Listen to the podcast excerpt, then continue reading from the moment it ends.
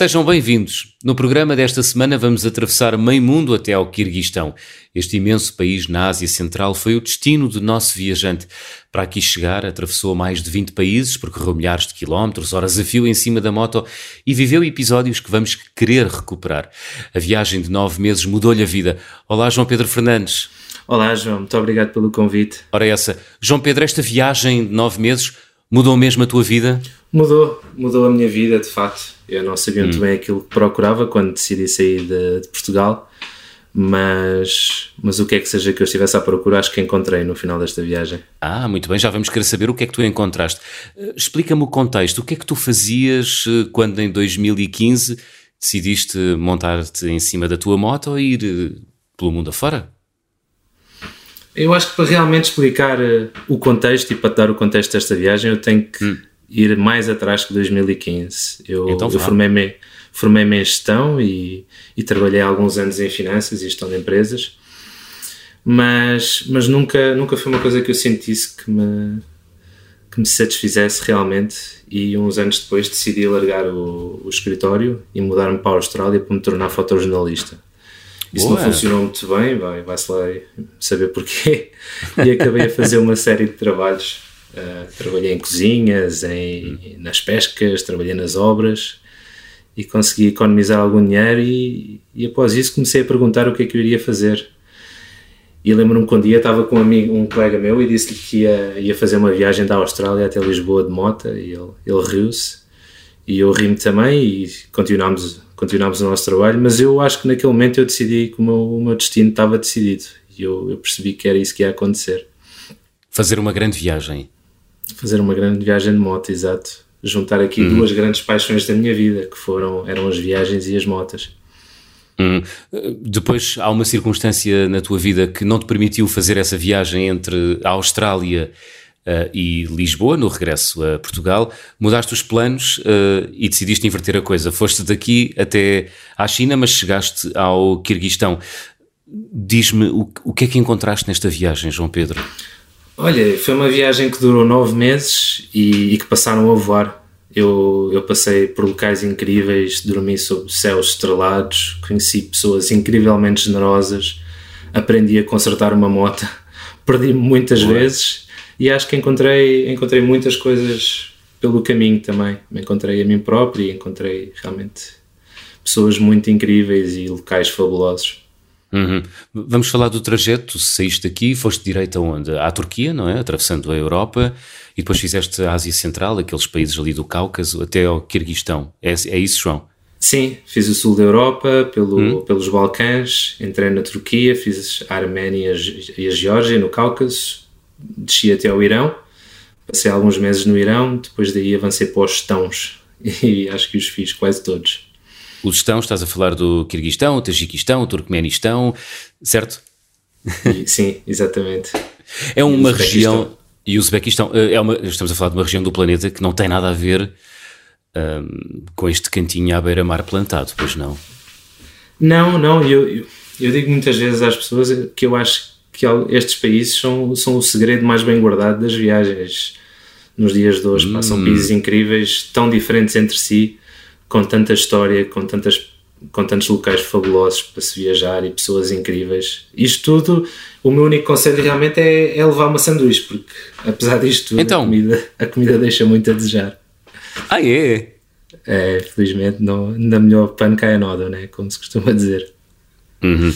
Mas eh, quando dizes que aquilo é o segredo mais bem guardado hum, do, do mundo, o que é que tem de fascinante? O que é que há lá, João, nestes países eh, da Ásia Central?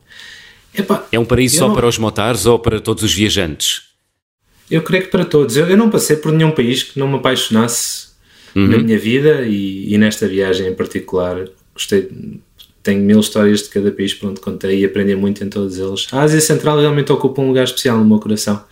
Como eu disse, eles são muito diferentes entre si. Tens o Uzbequistão, um berço de cultura, um país com milhares de anos de história, com muitas, muitas, muitas mesquitas, muitos, muitos locais fabulosos com muita história para, para contar.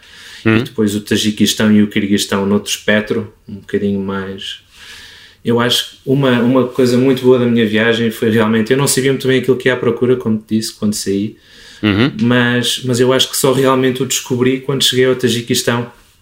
Então?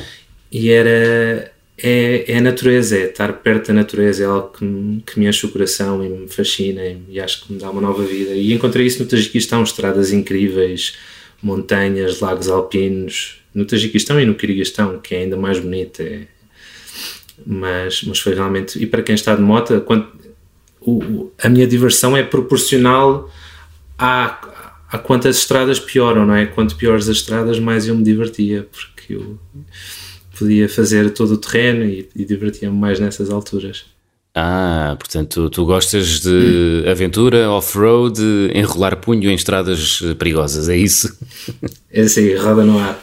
Roda no ar? Mas isso é difícil quando se vai carregado, não é? Para uma grande viagem. Não, claro, estou a brincar. Estás a brincar. Muito Sim, bem. aquela moto não levantava roda nenhuma.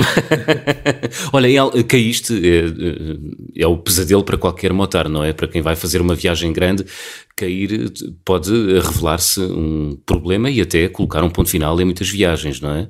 Tu, tu chegaste a cair ou não, João? Caí, mas, mas foram quedas ligeiras, sem, sem hum. grandes consequências. Mas, obviamente, quem vai para uma viagem destas, há sempre riscos envolvidos. Eu tive muita sorte tive algumas quedas, mas coisas pequeninas que não me aleijei e nunca tive nenhum problema de maior de mecânica no final do dia. Passei por muitos locais isolados e, e, acho que tive muita sorte no final do dia não ter acontecido nada de grave. O problema maior é depois levantar a moto, não é? Porque estamos a falar de, de um peso tremendo, não é? É, a tua moto eu, pesava quanto? Tens ideia? Não sei, mas pesava muito e eu tornei a minha vida particularmente difícil. Então, porquê? Porque... porque decidi. Obviamente não existem motas perfeitas para, para uma viagem, Sim. acho que ainda não foi inventado. Há tipos que dão, dão viagens de volta ao mundo de Vespa ou até de tuk-tuk. Hum. Eu acho que o mais importante é uma moto, é escolhermos uma moto que nos apaixona e esta era uma moto que eu tinha há muitos anos e que sempre, sempre desejei ter. E é uma moto muito pesada, infelizmente. E eu tornei-a mais pesada ainda porque fiz algumas, fiz algumas modificações, coloquei um tanque maior de gasolina a sonhar em atravessar a Mongólia malas de alumínio ah. muito pesadas e acabou por ficar muito pesada. Desde então já comprei outra moto mais pequenina para, uhum. para a reforma quando for fazer o resto da viagem. Muito bem. Uh, os ouvintes que gostam de motas e que estão a ouvir uh, esta conversa do fim do mundo devem estar a perguntar em que moto é que tu fizeste essa viagem de Portugal até ao Kirguistão, João? Foi uma Honda Africa Twin, uma moto lendária ah, é um, dos desertos. Uma moto lendária, não é? Uhum. Era uma moto que tu já tinhas há algum tempo, não é? Era, sim. Foi uma moto que comprei quando estava na universidade.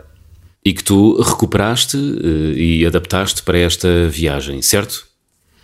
Absolutamente. Eu sabia muito pouco de mecânica, mas acho que para, afinal para que servem as oficinas, não é? Mas tornou-se evidente que nenhum deles iria aceitar ir comigo, por isso tive mãos à obra e, e, para isso desmontei a moto toda antes de, antes de partir. Uau. Para, para fazer algumas modificações, mas também para aprender como é que, como é que podia repará-la em caso de necessidade. Muito bem. Nesse processo de desmontar a moto, sobrou algum parafuso? Sobraram vários. Só Mas a sempre, moto ainda é? anda, né? ainda anda a moto. Por isso não há problema. Não há problema. Muito bem, fantástico. Ó oh, João, e dessa longa viagem de nove meses, qual é a história que tu guardas, eh, enfim, no coração como a história que pode resumir essa viagem? Existe? Há muitas, houve muitas histórias. Opa, desta viagem, eu acho que a, história mais, mais importante e mais bonita para mim foi que eu conheci a mulher, de, a mulher por quem me apaixonei, que hoje é a minha esposa. Não foi exatamente ah. na viagem, mas foi no pós-viagem. No pós-viagem. a minha viagem a minha viagem eu acho que nunca terminou, ou se terminou, só terminou até há um ano atrás, porque eu, eu depois de fazer a viagem só regressei para Portugal de vez há, o ano passado. E uhum. Eu acabei por seja, ficar na China. Tu foste até ao Kirguistão e depois seguiste para a China, não é? Mas já sem moto, segundo percebi. Já sem, sem moto, exato. E na China foi aí que conheceste a tua atual mulher. Exato, sim. E depois iniciaste uma, uma outra viagem, não é? Exatamente. Mas, Mas conta, conta, como é que foi? Então vá, vamos, vamos às histórias da viagem. Há assim alguma especial? Eu acho que é uma história que eu conto muitas vezes, que eu, eu acho que representa muito bem um país e também o tipo de pessoas que eu conheci na viagem, que uhum. foi, foi no Irão, o Irão é um país reconhecido pela, pela hospitalidade e pela generosidade das pessoas e eu lembro-me que ao fim de algumas semanas no Irão eu precisava de espaço e precisava de tempo, porque no final do dia acaba por ser muito taxante para uma pessoa constantemente estar a, estar a dialogar com os locais, sem, sem falar a língua, tentar, tentar encontrar uma forma, pontos de contacto. E eu precisava de algum tempo para mim e decidi acampar e então esperei até anoitecer, como fazia usualmente, e fui para um local isolado, numa, numa floresta, fiz um fogo, montei a minha tenda, estava pronto para passar ali a noite a olhar para as estrelas. No Irão? E, no Irão, exato. E de repente apareceu um iraniano Uh -huh. Não sei de onde, mas apareceu. e, e, insistiu que eu tinha que ir para a casa dele. Tinha que ir, que era perigoso. E eu, eu insistia que não, que não, não queria. Hoje realmente queria ficar sozinho. Já tinha montado a fogueira, tinha a tenda montada. É. Mas ele, ele não, não, não levou um não como resposta. E então foi para dentro da minha tenda. Como quem diz: se não vens comigo, fico eu aqui contigo. Então esse foi, mas isso, isso foi. Bem, mas isso é, isso é o expoente máximo da, de, enfim, da hospitalidade, não é? Exatamente, é o simbolismo do, do tipo de hospitalidade que as pessoas dão no Irão. Pá, foi, foi mais ou menos isto durante os três meses que lá tive. Uhum. Mas eh, como é que essa noite acabou? O iraniano acabou contigo, acabou a dormir contigo dentro da tenda ou desmanchaste o acampamento e, e foste para a casa dele? não, não, pá, ele, ele acabou por ir sozinho. Ah, desisti, ele desistiu eh, de te persuadir a ir para a casa dele, muito bem. Exatamente. Mas foi, o Irão foi um país que tu gostaste e, e que recomendas a todos os viajantes que nos ouvem, é isso, João Pedro? Sim, absolutamente. Olha, gostava de perceber um, como é que é o dia a dia de uma pessoa que viaja de moto. Uh, há um ritual, há um cotidiano. Como é que foi o teu dia a dia nestes nove meses de viagem até ao Quirguistão? Havia um padrão, João, ou, ou nem por isso? Havia, havia, claro que sim. Uh, no, dentro, da, dentro do possível, não é? Dentro do, do, do, que é possível criar rotinas e estabelecer padrões no, numa vida tão, tão ética como era viajar de moto por, uh, pela Ásia Central e pelo Médio Oriente. A moto acabava por ser a minha casa e no final do dia, eu lembro-me que no final da viagem aquilo que eu mais, que eu mais sentia saudades era de rotinas, exatamente porque nós estamos constantemente a ser bombardeados com novos estímulos, com, novas, com novos locais, novas pessoas, novas línguas. E então eu acho que tentava criar algumas rotinas a mim próprio para me ajudar também a suportar essa longa viagem. A moto uhum. acabava por ser a minha casa, portanto havia cuidados que eu tinha que ter com a moto, muito importante, não só para, para, para manter a viagem a rolar, mas para, para correr-se tudo bem. A rotina da, da manutenção da moto, do, do criar o acampamento, de, comprar alguns alguns mantimentos para, para a viagem, os pequenos almoços eu gostava, normalmente gostava de acampar e gostava de tomar os pequenos almoços comigo, eu levava um pequeno fogãozinho a, a gasolina que uhum. daqueles de campismo. Sim, eu acho que era isso basicamente, tentar, uhum. tentar organizar a, as malas que tivesse, eu soubesse onde é que estava tudo. Eu lembro também levava um, um diário comigo e tentava sempre fazer alguns, alguns apontamentos sobre coisas que me aconteciam. Uhum. Escrevias muito ou nem por isso, João? Tentei, tentei escrever, ainda, ainda fui escrevendo bastante. Também, também uhum. tinha sonhos de fazer um documentário, por isso forçava-me a mim próprio a fazer alguns, alguns vídeos. Com, alguns vídeos, com as imagens eh, que ias recolhendo. Com as imagens que ia recolhendo e também alguns vídeos onde eu falo para a câmara e, e falo um bocadinho daquilo ah. que me aconteceu. Acabou por uhum. não avançar, com pena, mas um dia, quando tiver, quando tiver muito tempo, vou olhar para as para as 60 horas de vídeo que tenho num disco. Uau! 60 horas!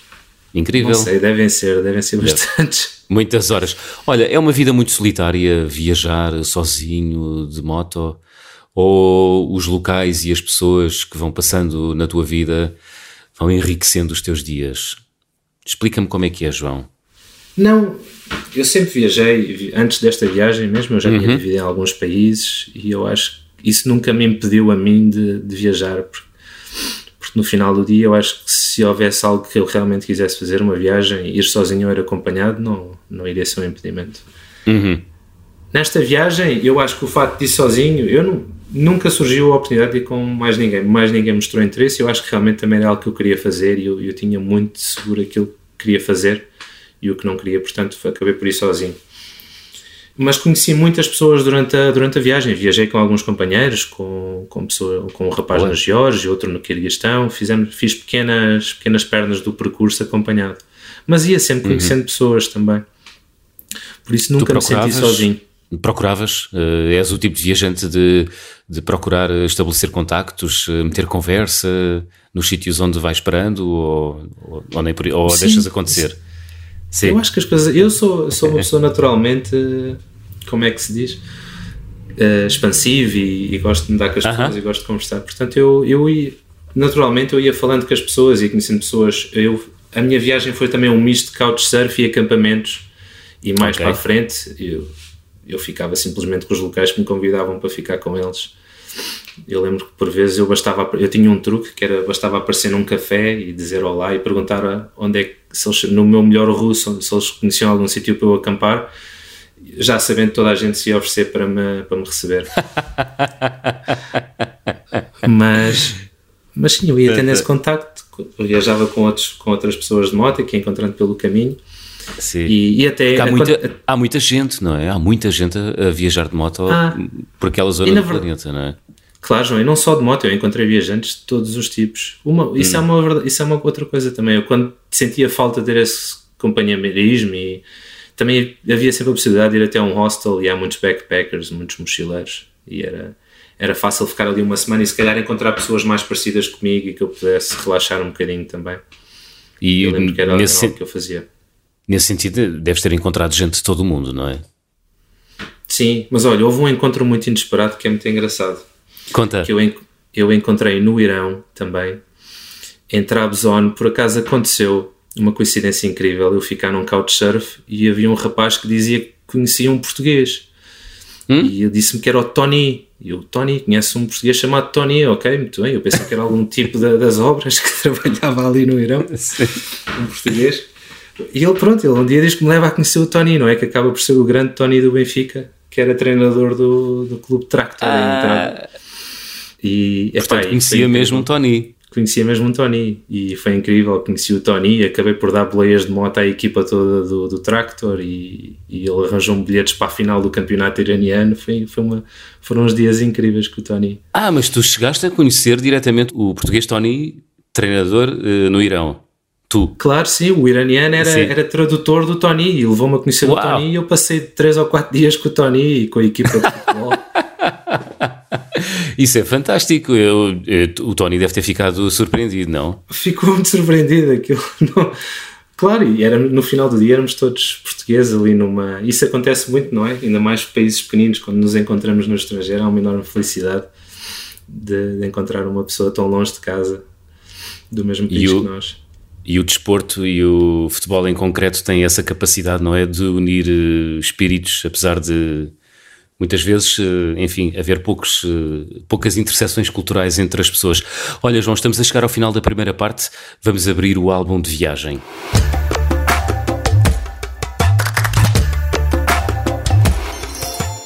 João Pedro Henriques, guardas algum objeto em casa que tenhas trazido das tuas viagens e que seja especial? Olha, eu, João, eu, eu realmente prefiro memórias a objetos, mas se tivesse que escolher, hum. provavelmente seria o passaporte e os carimbos que, que acumulei durante esta viagem. Ainda guardas esse passaporte? Sim, sim. E é, é um objeto que vais revisitar ou não? Não muito frequentemente, mas, mas está lá, está em casa dos meus pais um dia, não, não o perco. Ah, boa.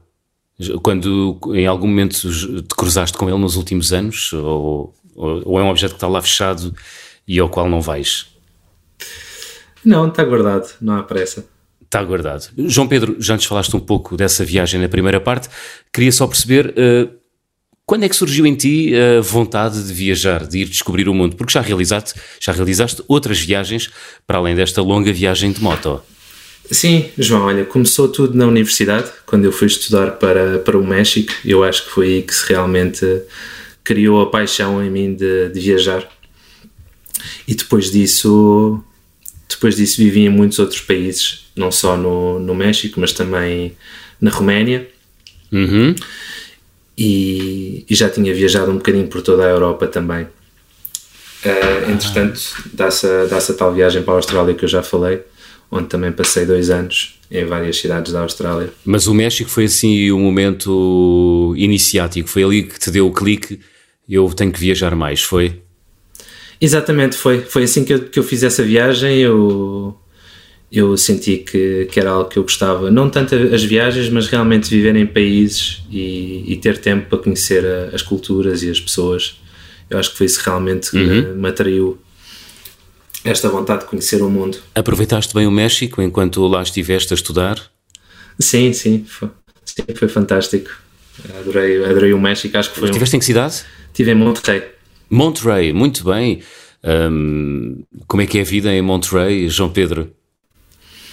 Olha, foi, foi um enorme choque de, de cultura, sobretudo para um, para um rapaz que estudava em Lisboa, vindo de Mafra.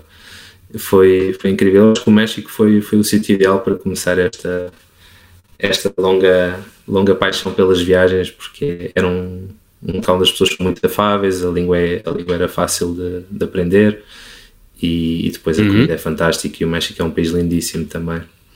Muito bem. E depois do México, hum, por onde é que andaste a viajar, João Pedro? Depois do México voltei para Lisboa, onde trabalhei há alguns anos. Entretanto, surgiu uma oportunidade de trabalhar para a Roménia, para Bucareste. Surge aí uma nova paixão também por uma, uma região do mundo que eu gosto muito, que é os Balcãs, onde já regressei muitas vezes depois disso. Passei também um. Uhum. Inclusivamente um... passaste por lá de moto uh, nessa viagem longa, não foi? Até, até a Ásia Central. Passaste nos Balcãs também. Não passei na uhum. Roménia desta vez, mas, mas tive a oportunidade de conhecer muitos países dos Balcãs que não conhecia. O caso da Albânia, por exemplo, um país muito curioso.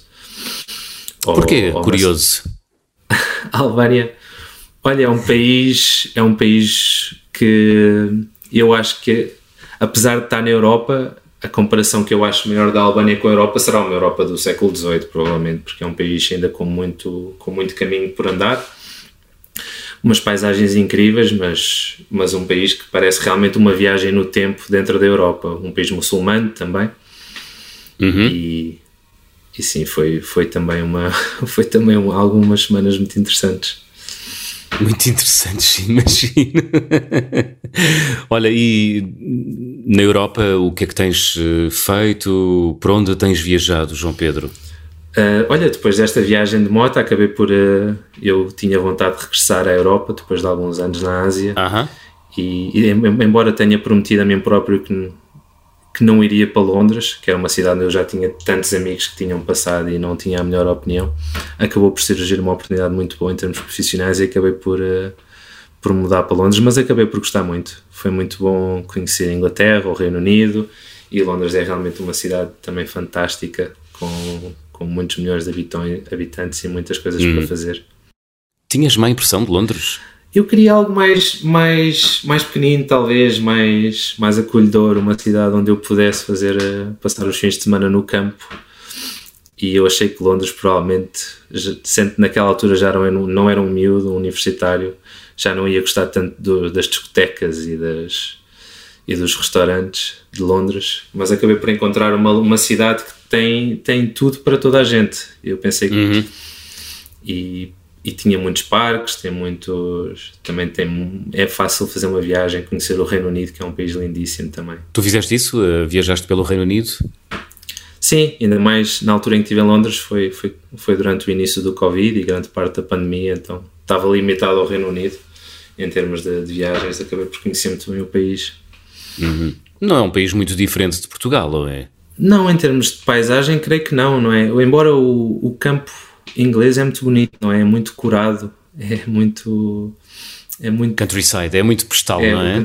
Exatamente, é muito bonito. É muito postalinho e, e é bonito de se ver, não é? Sim.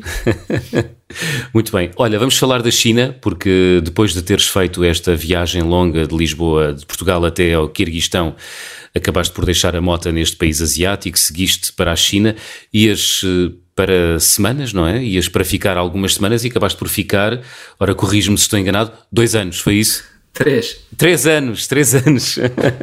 o, que, o, que, o, que é que, o que é que, bem, para além de teres encontrado a tua mulher com, uh, e teres casado na China, um, o que é que há na China de tão, enfim, tão magnético que te tenha feito ficar lá durante tanto tempo, João Pedro? Olha, João, eh, realmente o que, me, o que me motivou a ir para a China foi, foi o começo do inverno, as temperaturas a baixar. O meu, as minhas economias também estavam, estavam a precisar de um, de um boost e eu precisava de uma pausa da estrada depois de nove meses de viagem. Então decidi deixar a minha moto com o Alan, um americano com um coração de ouro, que, que tinha um orfanato perto de Bishkek, no Kirguistão, e decidi ir para a China. Primeiro para, para viajar, mas depois. Ops, primeiro para viajar, mas depois também com, com ideias de trabalhar e juntar algum dinheiro.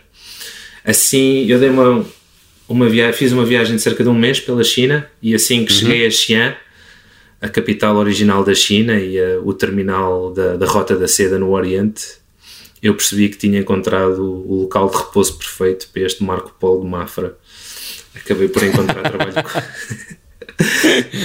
Porque na verdade eu tinha feito a Rota da Seda, não é? A minha viagem é acabou por se cruzar muito e era uma, sobretudo no, no Irão, foi uma, foi uma presença muito constante quando eu viajava pelo deserto, os caravanserais.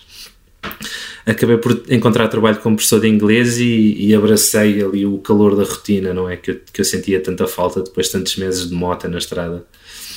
E antes os meses foram passando e enquanto eu estava ocupado a fazer planos para voltar à estrada e buscar a moto, houve, houve um amigo que me convidou para, para fazer cerveja em casa eu já tinha feito anteriormente na, na Austrália, pá, e antes que percebesse fiquei obcecado. Fiquei completamente Foi? obcecado, sim. Decidi, decidi, passado uns meses, logo depois disso decidi que era a altura de transformar este hobby numa carreira, fiz um curso, fiz um curso de ciência cervejeira, mudei-me para Xangai e, e, aí tive a sorte de estar no local certo, na hora certa e encontrei emprego numa das melhores micro, micro cervejarias da China. Uau, isso é fantástico! Sim, eu, eu gosto muito da, este trabalho de alta intensidade de fabricação de cerveja e fazer algo que as pessoas também estão animadas para ter, não é? Acho muita piada.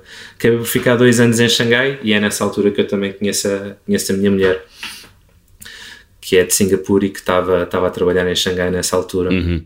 Tu tiveste a oportunidade de viajar pela China, João Pedro? Sim, também, também. Tive, durante esses três anos, não só tive a oportunidade de viver em duas partes completamente opostas da China. Xi'an, uhum. como eu disse, a primeira capital da China e uma das cidades mais antigas do mundo. É uma cidade do norte da China. E depois vivi para Xangai, mudei para Xangai, uma cidade cosmopolita com 20 milhões de habitantes.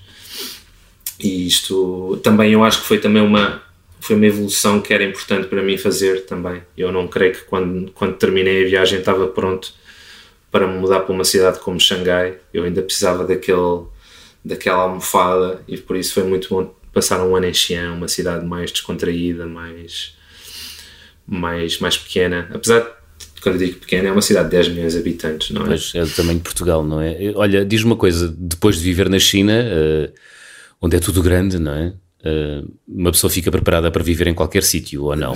Sim, eu creio que sim. A China realmente, quanto mais não seja, porque tens que ser muito, tens que ser muito desenrascado para viver na China. É uma língua muito difícil, embora muitas pessoas falem inglês. Numa uhum. cidade como Xangai consegues desenrascar melhor, mas numa cidade como Xi'an realmente tens que ser desenrascado e, e fazer uso dos teus instintos por vezes. E isso aconteceu muitas vezes na China. Por isso uhum. eu acho que sim, é uma boa preparação para viver em qualquer, outro, em qualquer outra parte do mundo. E é fácil um português uh, adaptar-se bem ao estilo de vida chinês ou aos diferentes estilos de vida na China? Porque imagino que haja, enfim, uh, imensos eh, estilos de vida, imensas formas de viver num país que é completamente diferente do nosso, não é, João Pedro Fernandes? Creio que sim, mas bom, tenha em mente que eu quando mudei para a China já tinha vivido em, em quatro ou cinco países e portanto okay.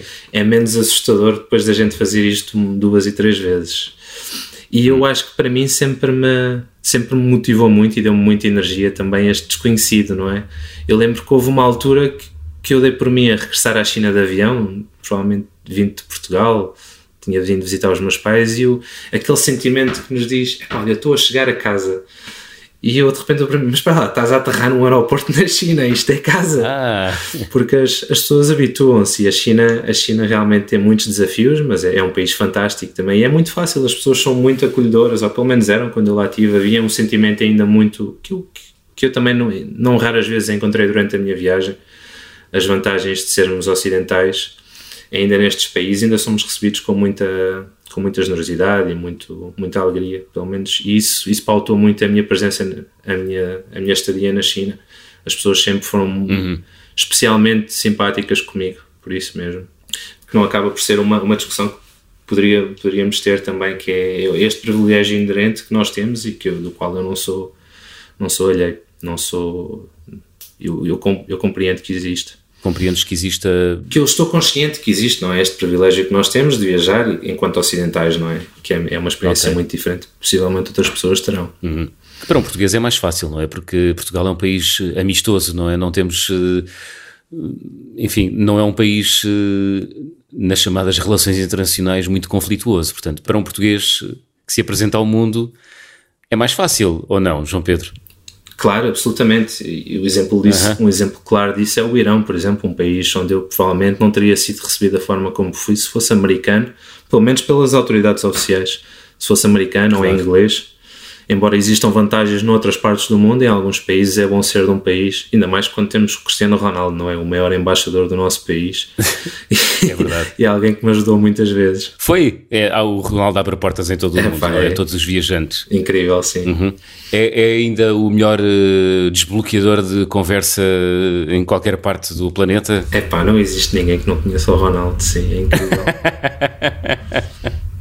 Portanto, em momentos de aflição, um viajante diz Cristiano Ronaldo com um bom sotaque português e abrem-se portas. É isso, João Pedro? Exatamente. Uhum. Isso, isso aconteceu-te uh, nas tuas viagens? Aconteceu-me, claro que sim. Eu encontrei t-shirts do Ronaldo no, no meio das das cavernas do, do, do, Ásia Central, pá, é incrível. Mas sobretudo com, com oficiais de, de, fronteiras, por exemplo, pá, eles quando veem o passaporte português, a primeira coisa que sai da boca deles é Ronaldo, Ronaldo, e tu, sim, sim, my, my friend, my brother, meu irmão. Muito bem, muito bem. Olha, João Pedro, eh, de todos os países que já visitaste e todos os países que atravessaste, nessa viagem longa de moto, já aqui sublinhaste a beleza natural uh, do Tajiquistão, a hospitalidade dos iranianos, muito sublinhada em muitos programas aqui na Rádio Observador. Qual é o país que tu sentiste que foi uma enorme surpresa? Olha, eu gosto muito de comparar países a pessoas e há ou, ou, outra forma de olhar para isso é pensar durante a minha viagem quando é que eu me senti que poderia ter ficado ali mais algum tempo. E, e um exemplo claro disso para mim foi a Bósnia-Herzegovina e especialmente Sarajevo. Sarajevo foi uma cidade onde se eu não tivesse com tanta pressa de perseguir o mundo e de continuar a viajar, eu provavelmente teria ficado lá. Foi uma cidade que me recebeu muito bem, deu uma grande surpresa. E agora voltando atrás, aquilo que eu digo, comparar a pessoas, é uma é uma cidade, Sarajevo é aquela pessoa que nós sabemos que, que viveu tempos muito difíceis, mas que insiste em não, não se debruçar sobre isso e, e acho que e, e, gosta de aproveitar aquele momento estamos ali na sua companhia e contar as coisas realmente boas que lhe aconteceram desde essas misérias. E eu gostei muito e foi um, foi um local muito inspirador porque foi um local onde eu encontrei muita gente que passou por tempos muito difíceis na guerra mas que não se deixaram hum. não se deixaram levar abaixo por isso e tentam olhar a vida em frente e, e pá, foi realmente uma cidade não só muito bonita, mas onde eu também encontrei uma grande hospitalidade e, um, e, uma, e uma surpreendente proximidade com a natureza. Gostei muito também. É uma cidade rodeada por montanhas, não é? É, exatamente. Epá, na, na primavera deve ser incrível. eu fui a Sarajevo no início de março e ainda havia muita neve, mas, uhum. mas imagino que antes do verão deve ser muito bonita. Muito bem. Olha, João, estamos na reta final do nosso programa. Vamos fazer check-out? Claro. Vamos embora. Então vou pedir-te para completares as habituais frases. João Pedro Fernandes, na minha mala vai sempre. Emódium. Emódium. Emódium. Tudo o resto podes comprar. Dás-te mal com comidas estranhas, é isso? Nunca sabes, nunca sabes, João. Dás sempre jeito. Ainda mais Ou enjoas passas... nas curvas. É isso também. A moto tem um grande, tem um grande papel nesse, nessa escolha, porque quando tens que passar 8 horas por dia sentado numa moto Torna-se difícil, não é? Muito bem. Olha, a viagem com mais peripécias, qual foi, João Pedro? João, eu pensei muito sobre isto e eu acho que, uhum. não sei se conta, mas eu depois de viajar por, por meio mundo e viver em vários países, eu acho que a viagem com mais peripécias foi viver um ano no bairro Alto com uma série de hippies. Acho que foi alto. ainda até com hoje, hippies. sim, quando era miúdo, até hoje ainda é capaz de ser o ano mais, mais com mais peripécias da minha vida. Queres elaborar uh, sobre esse ano? Não, ou, fica para outro programa. Fica para outro programa. Olha, o carimbo de passaporte mais difícil de obter até hoje, qual foi, João Pedro Fernandes? Com menos turistas por ano que a Coreia do Norte, o Turcomenistão foi provavelmente o visto mais difícil de todas as minhas viagens. Hum, é difícil entrar, não é? Porque é um, é um país muito fechado. É, a maioria dos países existem, exigem cartas de convite, mas o Turcomenistão é visto um passo à frente e exige uma carta de convite apenas para nos aplicarmos para o visto. Ah, uau. E como é que tu conseguiste? Ah, naquela altura tem que arranjar as suas formas. Ah, muito bem. É para outro programa, é isso? Não, há umas agências que te ajudam com isso, por uma, por uma, muito bem. Uma gratificação. Uma gratificação, muito bem. Olha, a recordação de viagem mais cara, qual foi, João Pedro? João, eu sempre vivi com a casa às costas e por isso nunca me cedi muito com souvenirs, mas uhum. eu acho que as recordações de viagens mais caras foi para o meu pai e para a minha mãe. A minha mãe faz coleção de ímãs para o frigorífico, o meu pai faz coleção de porta-chaves e muitas vezes dei por mim a pagar mais por um ímã e por um porta-chaves do que por hotel com tudo incluído. Ah, boa. Mas, e, tro e trouxeste... pais tudo. E, e trouxeste ímãs e porta-chaves de todos os países que já visitaste, João Pedro? Trouxe, foi a única coisa que trazia na mala, para além de... Muito bem, filho cumpridor, assim mesmo é que é. Olha, a refeição mais estranha, qual foi?